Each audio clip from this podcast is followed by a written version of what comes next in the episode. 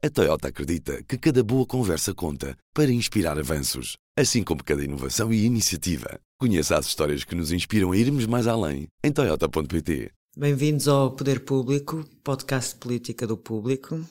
Tenho aqui comigo a Sónia Sapage, editora de política do público. Olá.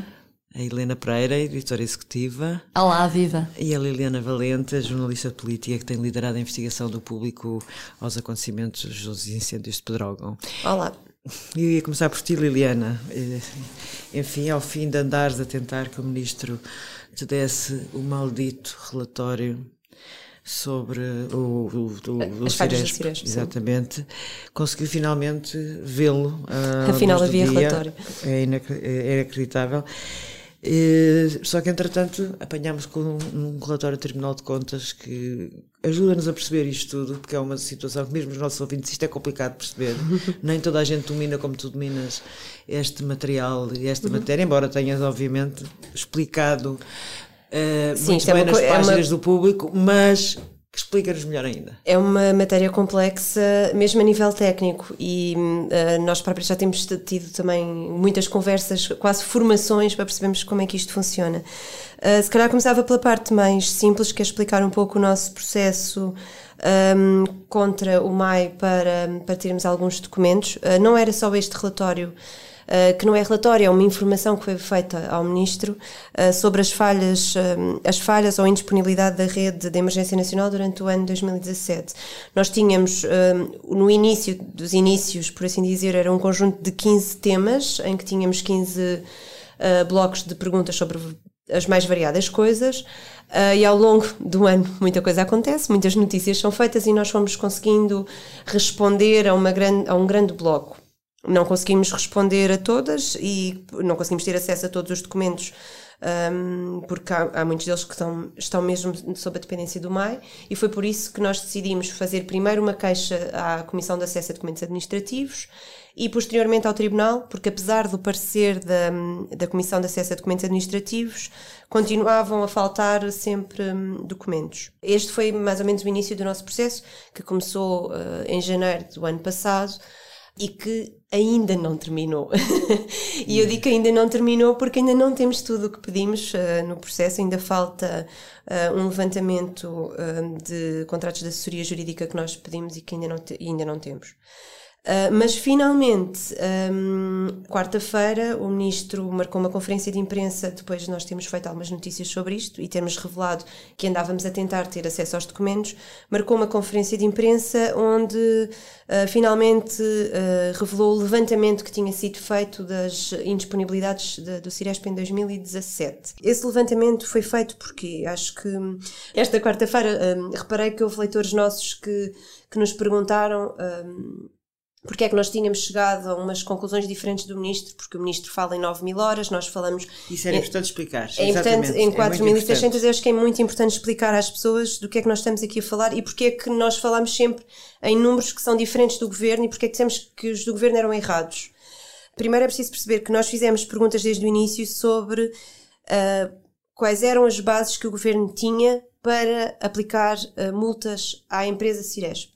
Foi sempre a nossa pergunta e em março do ano passado o governo, quando nós já estávamos, já estávamos a dizer, bom, mas não há multas, ah, perguntávamos se não havia multas e aí, na altura ainda me respondiam.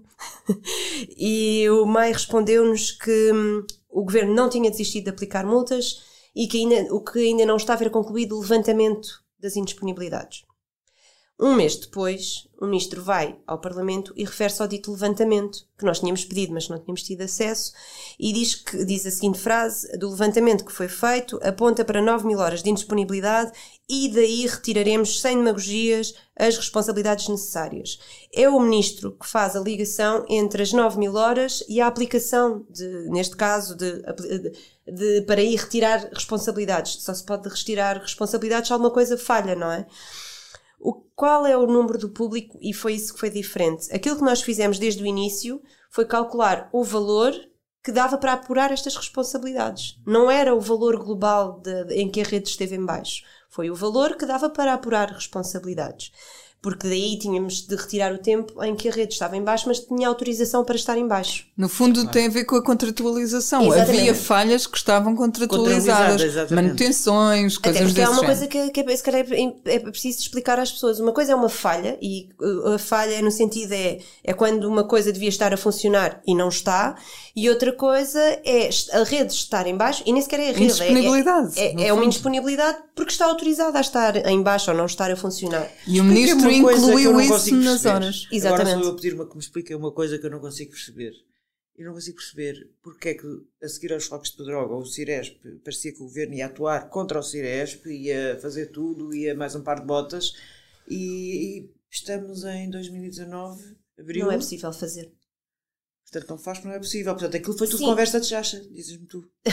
Eu não, eu não vou fazer essa avaliação, Não. mas aquilo que eu te posso dizer é: sim, o governo, ah, em expressão, encheu o peito para dizer que iria. ah, responsabilizou o Ciresp no primeiro. Isso é factual. Houve Pois uma é. responsabilização direta. ah, do Ciresp, até pelo próprio Primeiro-Ministro, que disse que iria fazer alguma coisa, mas no que toca a multas, e, hum, elas não são possíveis de aplicar porque o contrato é de tal modo blindado, de tal modo, uh, desculpem a expressão, fácil de cumprir, não é? Porque é, é- é fácil de cumprir a Ciresp o número de, de- a disponibilidade que tem contratual, portanto é muito difícil aplica- aplicar-lhe Ou multas. seja, foi bem negociado pelos dos privados. Portanto, é uma impotência total do governo, é o que vocês me estão a dizer. Sim, o que eu não entendo é este relatório dava ao Ministério da Administração Interna ah, o argumento de dizer assim: contratualmente não é possível aplicar multas, portanto não podemos aplicar. E isto ele dizia, ele já tinha este levantamento quando diz que vai apurar responsabilidades em abril, porque ele já fala nas 9 mil horas, portanto já, já tinha algum dado na mão, e só hum, cinco meses depois é que no meio de uma resposta ah, ao Parlamento do PSD diz ah, ah, não foram encontradas evidências para, para multar.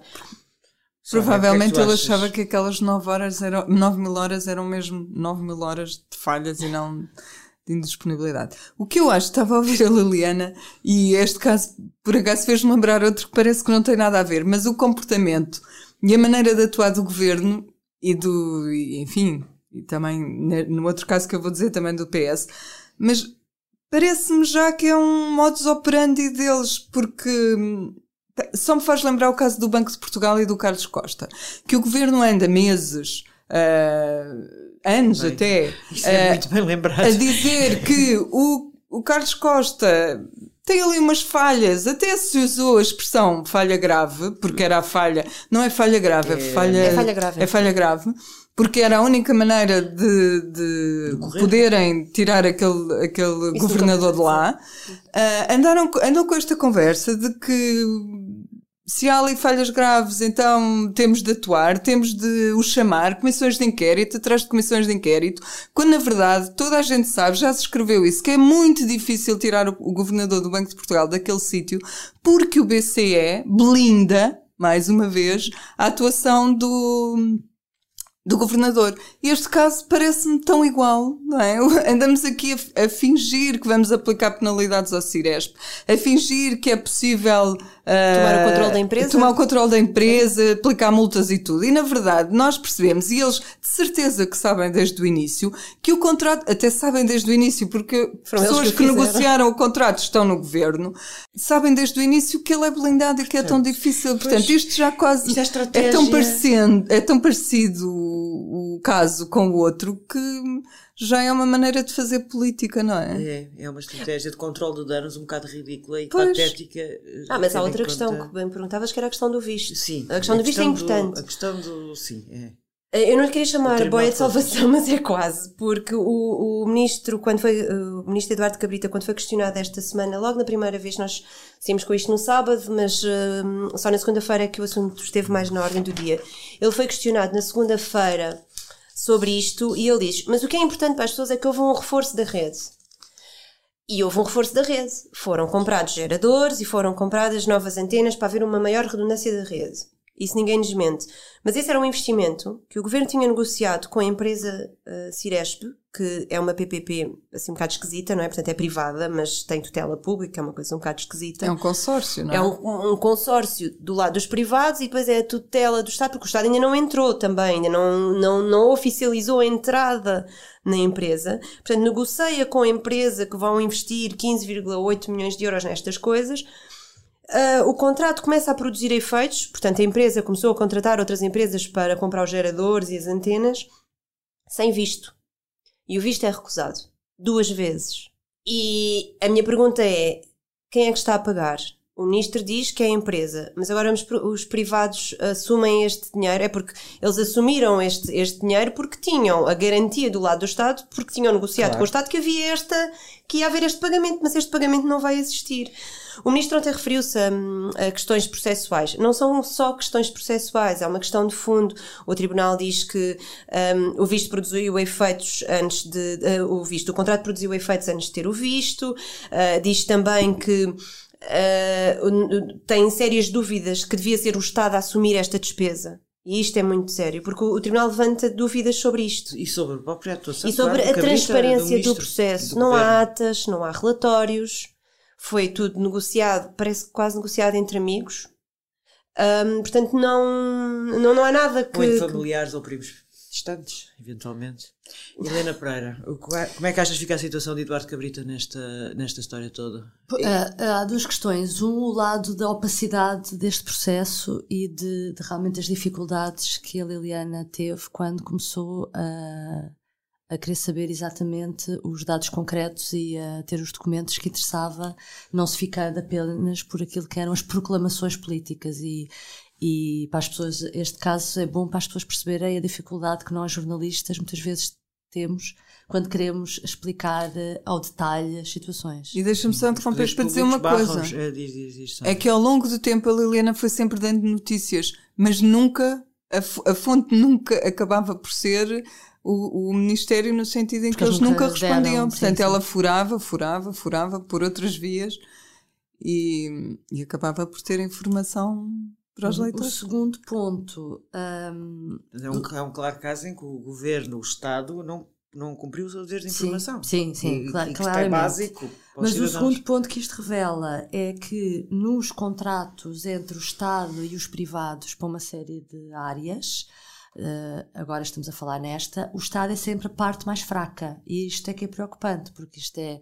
Uh, sistematicamente percebemos que quando há um contrato de PPP, de consórcio, de, de venda mesmo, uh, o Estado é sempre a parte mais fraca. E o que o um, relatório do Tribunal de Contas vem dizer é que não percebe uh, a generosidade do governo uhum. em avançar com um cheque de 15 milhões, quando contratualmente nada obrigava a isso. E mais, aquilo que, o, que Eduardo Cabrita diz que é uma questão processual é o facto de este, isto é uma PPP, ter sido obrigatório, é obrigatório este tipo de situações que isto é um aditamento ao contrato, uhum.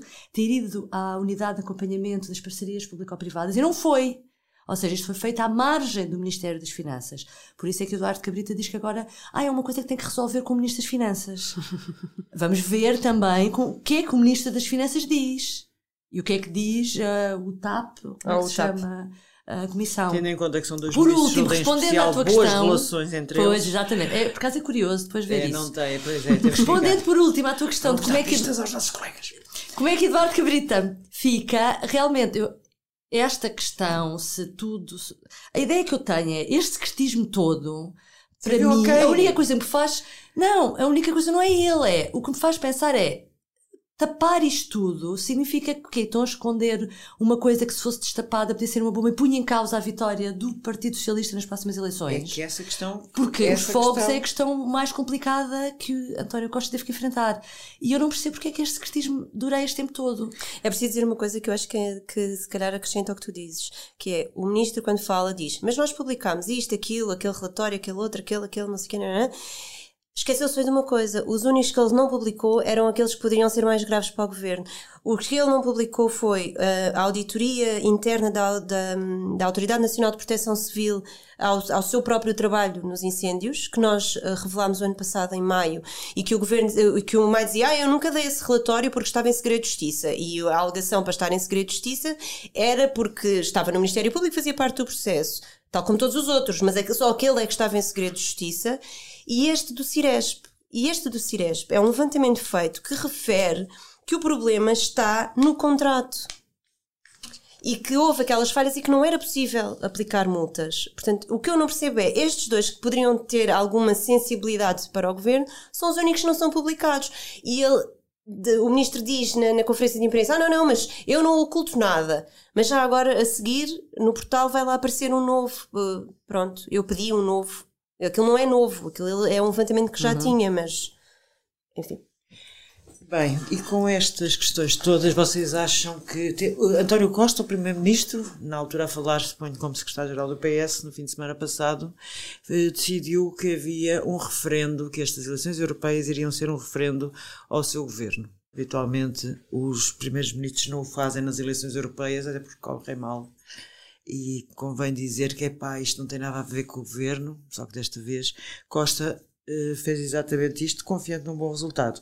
Foi, tu aliás acompanhaste uh, o, algumas das ações do PS em que Costa foi preparando esta estratégia. Sim. Liliana, conta, diz-me o que é que pensas Primeiro, desta estratégia. Primeiro, só dizer que eu acho que é engraçado porque o António Costa tem uma relação muito interessante com as europeias, né? porque foi na sequência das europeias, de há cinco anos, do resultado pouquinho que ele depois se lançou para o PS. Portanto, começa aqui essa leitura mais nacional, se calhar até começa já, aí. Já tinha começado. já, é. já tinha começado. Mas uh, António Costa foi ensaiando, acho eu, e isto é a minha visão, foi ensaiando uma estratégia de foi em crescendo.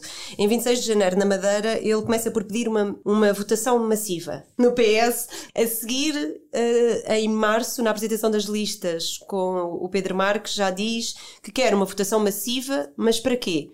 Para dar mais força a quem? Ao governo. Não é. Ele, ele diz mesmo a expressão, para dar mais força ao governo. Uma espécie de validação do trabalho do governo que ele quer importar lá para fora. E é aí nesse discurso que ele explica mais ou menos o pensamento dele para as europeias. Ele começa por dizer que quer essa votação massiva para dar mais força ao governo, é? ao PS, para que o PS um, tenha mais força no grupo parlamentar do Partido Socialista Europeu, ou seja, para que domine os socialistas europeus, e para que isso tenha uma voz mais forte, quer no Parlamento, quer depois na constituição da Comissão, para impor a sua política mais uh, expansionista e ele diz isto tudo. Portanto, eu acho que foi aqui que ele começou a fazer. A fazer a estratégia. E eu Sim. achei este fim de semana, aliás, podemos ouvir o som. Eles bem nos querem derrubar e ainda não tiveram a coragem de dizer o que verdadeiramente desejam pedir, que é um cartão vermelho ao governo. Mas eu, caras e caros amigos, quero ser muito claro: quem não deve, não teme. E se eles não têm coragem de pedir um cartão vermelho, pois eu não tenho medo de dizer, eu quero pedir um voto de confiança a este governo, a esta governação, nestas eleições para o Parlamento Europeu. Sónia, achas que o Primeiro-Ministro está a tirar muito a para a frente?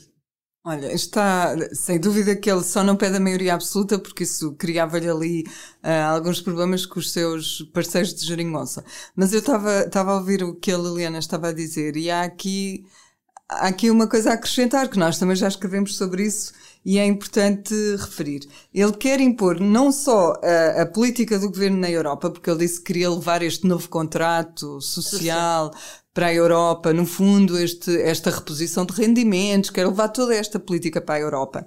Mas ele, ele quer impor não só estas ideias, mas também quer, quer ter força suficiente junto dos eh, socialistas europeus e da Comissão para ter outra coisa, que é o lugar de comissário europeu que ele quer, que Exatamente. é o de fundos estruturais. Portanto, isto, isto é tudo um caminho e ele pede o reforço na posição uh, do, do PS e do governo, porque o caminho dele é para chegar a um, a um ponto em que o, o Portugal, Portugal, o governo português, fica todo poderoso na Europa com um presidente do Euro. Mas ele é o otimista irritante, não é?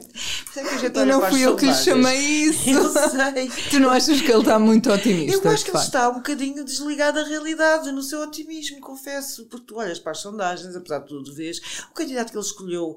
Eh, não, não, pronto, é uma pessoa que não é conhecida e que não vai ter tempo para ser conhecida até o dia das eleições. Pode ser que seja Portanto, ele vai ter que ser sozinho a fazer a campanha e está nas mãos dele, está na cabeça dele. Eu acho um otimismo absolutamente pôr, a fazer um referendo, eh, porque é a conclusão que se pode tirar da frase de sábado, que obviamente que ele já vinha a preparar o discurso, mas que aquela é. é quando ele quer, vai fazer o quê? 35%? É pouquinho. É um referendo dá, dá, dá pouquinho, não é? E eu acho que isso não está fora de causa. Faz-me fez um bocado de impressão aquele a tirar para a borda fora. Achei um bocadinho. Não é borda fora, é fora de pé, não é? A expressão é. portuguesa que se usa é um bocadinho. Tu achaste, Helena? Foi muito fora de pé ou achas que é, que é uma boa. Sabes Enfim. que por causa disso eu fui ver, uh, fui olhar para o ano de 2009 que foi o, o, as últimas eleições e também um Paulo ano. Paulo Rangel ganhou as eleições. Diz, diz. O Paulo Rangel ganhou as eleições. Exatamente. Que foi um ano em que houve também eleições europeias e legislativas. legislativas. Três meses e meio, mais ou menos, de diferença. Na altura era Manuela Ferreira Leite, líder do PSD. E o PS era liderado por José Sócrates, que vinha de uma maioria absoluta. Estava com a maioria absoluta a governar. Hum. E o PSD ganhou essas eleições. Tenho aqui os números. Ganhou essas eleições. O candidato 31... Vital Moreira. Sim, sim. Também não era, era, era um mau era candidato. Uma espécie de Pedro Marques. É, é, sim, mais, com mais idade. com mais idade, é verdade. Mas eu fiz Menos uns dias de campanha. Eu fiz, uh, fiz uns dias de campanha com o Vital Moreira e foi das piores campanhas que eu, que eu vi. Então, o PSD ganhou com 31,7% e o PS, que tinha maioria absoluta no governo, teve 26%. Passado três meses e meio. Até esquece às vezes. É engraçado rever as coisas. Passado três meses e meio, o PS teve 36% dos votos e Manuela Ferreira Leite caiu para 29%. Uh, ah, se eu ponho-me a olhar para isto e penso assim, então espera lá, então não é tão estranho assim que António Costa queira de uma forma um bocado inédita, se é o Primeiro-Ministro em funções a querer fazer o referendo ao seu próprio governo numas eleições que não são legislativas. Nunca tivemos isto dito tão abertamente desta forma, numas legislativas. Até faz sentido, porque o PS é muito mais forte em legislativas e como opção de governo do que como opção da Europa. E tem um candidato sério pela frente, porque Rangel valia muito mais que Ferreira Leite. Eu acredito que Rangel continua a valer muito mais que Rui Rio. E, portanto, não é de todo descabido que seja o próprio António Costa a querer tornar isto uma primeira volta uh, das eleições legislativas, porque talvez assim ele consiga ter um melhor resultado do que se as atenções estivessem todas centradas no Pedro Marques. Mas o que mostra... vai ser favorável?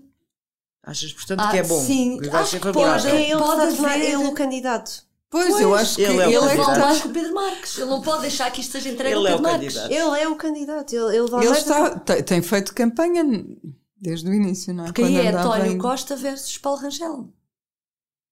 Pois, se António Costa... Mas há um risco, é que de facto, de facto o PS nas europeias é sempre mais fraco. Não é? é? Sim, sim. Mas também, Portanto, é, eu acho também é um bocado volátil porque a, a, abstenção também pode distorcer um bocado, porque o voto nas europeias é um voto muito militante, também é preciso perceber isso. A, a mobilização para as europeias é mais difícil e, portanto, o voto também é mais. Pode ser que isto agora faça vir Mas mais pode haver esta tendência. Aliás, a entrevista que fizemos com o conjunto com a Renascença à Marisa Matias. E que pode ouvir hoje também e ler hoje, já está Exatamente. nas bancas. Vamos também passar o som. Eu acho que é inevitável que quando uma pessoa vai votar o faça por aquilo que tem de impacto e que sente mais próximo na sua vida. E como não há a percepção, infelizmente, não há a percepção do quanto as políticas que são decididas em Bruxelas afetam a vida das pessoas no cotidiano, provavelmente votam mais por uma percepção, ou poderão votar ou não mais, mas poderão votar mais por uma percepção, não é mais pessoas, é mais pela percepção daquilo que foi a solução da geringonça do que pelas consequências diárias que têm das políticas que são decididas em Bruxelas. Na entrevista, Marisa Matias também admitia que aí é por outra questão. Ela falava que o facto de os portugueses estarem pouco informados sobre o que fazem os deputados europeus tornam aí inelutavelmente, não é? Torna, enfim, não se pode fazer nada, as coisas são mesmo assim, acabam por ser uma avaliação do governo em funções e, do, e dos partidos. Uh, portanto, na realidade, eu acho que todos vão pensar um bocadinho assim, não acham? O Bloco pensa assim, o PCP também deve estar depois das autárquicas a pensar Mas sabes, assim. Sabes o que é que eu achei curioso nessa declaração dela? É que ela refere-se curiosamente à geringonça. Ela não diz o governo, o PCP ou o Bloco. Ela diz que os a portugueses solução. vão avaliar a geringonça. Eu isso é achei é isso extraordinário porque nós falámos muito sobre isso nas últimas autárquicas, sobretudo por causa do resultado do PCP, não é? Que teve um resultado abaixo do, do esperado e hum, questionámos muito se isso teria ou não a ver com o cartão vermelho que o próprio eleitorado do PCP estaria a dar à participação do PCP na geringonça. Mas agora a maneira como ela pôs estas, esta, esta questão de ser a geringonça achas que, avaliada... achas que pode ser haver uma espécie de pacto secreto entre o PS e o PCP e o Bloco para esta campanha das europeias? De não, não agressão de não agressão. Pois, talvez. Não sei, não tens visto muito isso. Curiosamente, quem tem agredido hum. mais o, o, o governo nos últimos dias tem sido o presidente, porque não deixa cair a questão que mais moça tem feito ao governo, é que é das questões familiares. Mas, hum, não sei, mas achei, achei esta. A diferença entre governo e geringonça, o facto dela ter falado em geringonça, achei interessante. É muito interessante isso, é muito interessante é capaz de haver esse pacto secreto. Não tínhamos... De não agressão. Uh, sim, um pacto secreto de não agressão ainda não demos por ele. Vamos ver. Temos ver que o João Ferreira consiga fazer, porque o João Ferreira. Bem, temos que investigar o pacto secreto, mas a Liliana vai continuar a investigar tudo, mas tudo mesmo à volta do que está a passar e das consequências da falta de informação sobre os incêndios de Pedrógão, o que é que falhou, porque por muito que nós nos esqueçamos disso e as famílias pareçam ser a coisa que neste momento, e eu também acho que vão ter interferência na campanha, a grande questão e a questão séria é se os portugueses têm segurança e não tivemos segurança em 2017. Bem, o Poder Público acaba aqui. Sónia Sapaz, Helena Pereira, Liliana Valente. Havíamos de ter cá mais vezes. E para a semana. Até breve. Até para a semana. O público fica no ouvido. A Toyota acredita que cada boa conversa conta para inspirar avanços, assim como cada inovação e iniciativa. Conheça as histórias que nos inspiram a irmos mais além em Toyota.pt.